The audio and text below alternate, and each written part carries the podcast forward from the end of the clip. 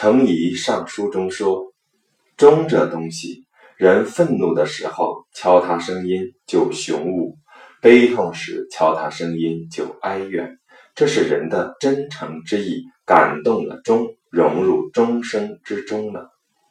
对人说话也是这样，所以古人要斋戒以后才去向君主进言。我曾两次得以向皇帝进讲，没有哪一次敢不在。”